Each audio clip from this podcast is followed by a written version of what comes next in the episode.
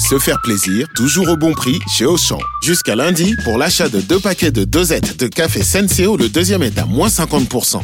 À 9 centimes la dosette, je vais refaire mon stock. Auchan, avec plaisir. 10,94€ les deux paquets de 60 dosettes de café Senseo au lieu de 14,58€. Soit 5,47€ le paquet, 13,15€ le kilo. Existant d'autres variétés valables sur le moins cher dans vos magasins et drive Auchan participants et en livraison à domicile. Pour votre santé, évitez de grignoter. Vous écoutez RMC. Arnaud, un sondage IFOP dévoile que la série Emily in Paris donne une bonne image de la capitale aux Américains.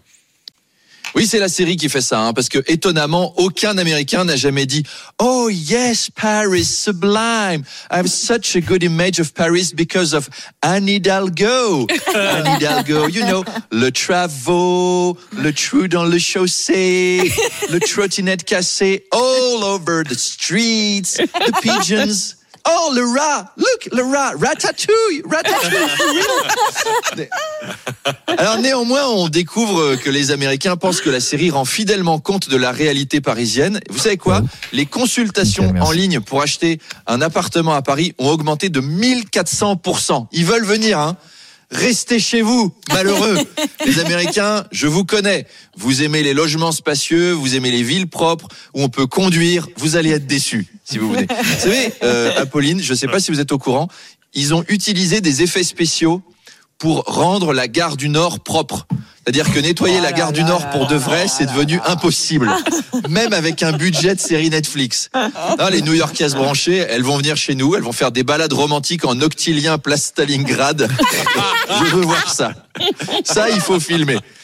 Alors, vous savez qu'une étude a calculé que hum, les dépenses de sortie de Emily dans la série coûtent 6000 euros par mois.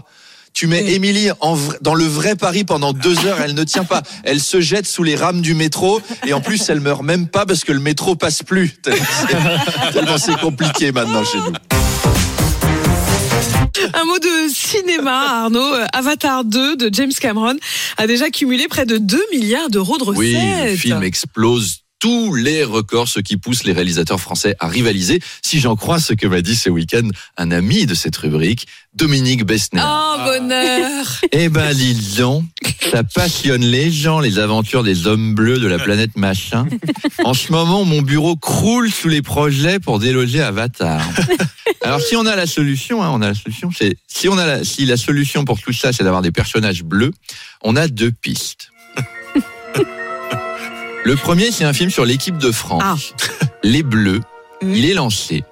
Avec Omar Sy dans le rôle de Moussa Sissoko, mais aussi dans celui d'Ibrahima Konaté, et dans celui de Youssouf Fofana, et dans celui de Samuel Umtiti. Bah, Omar, c'est le seul acteur noir que les Français aiment bien. Et comme il y a plusieurs noirs dans l'équipe de France, on n'a pas voulu le trancher.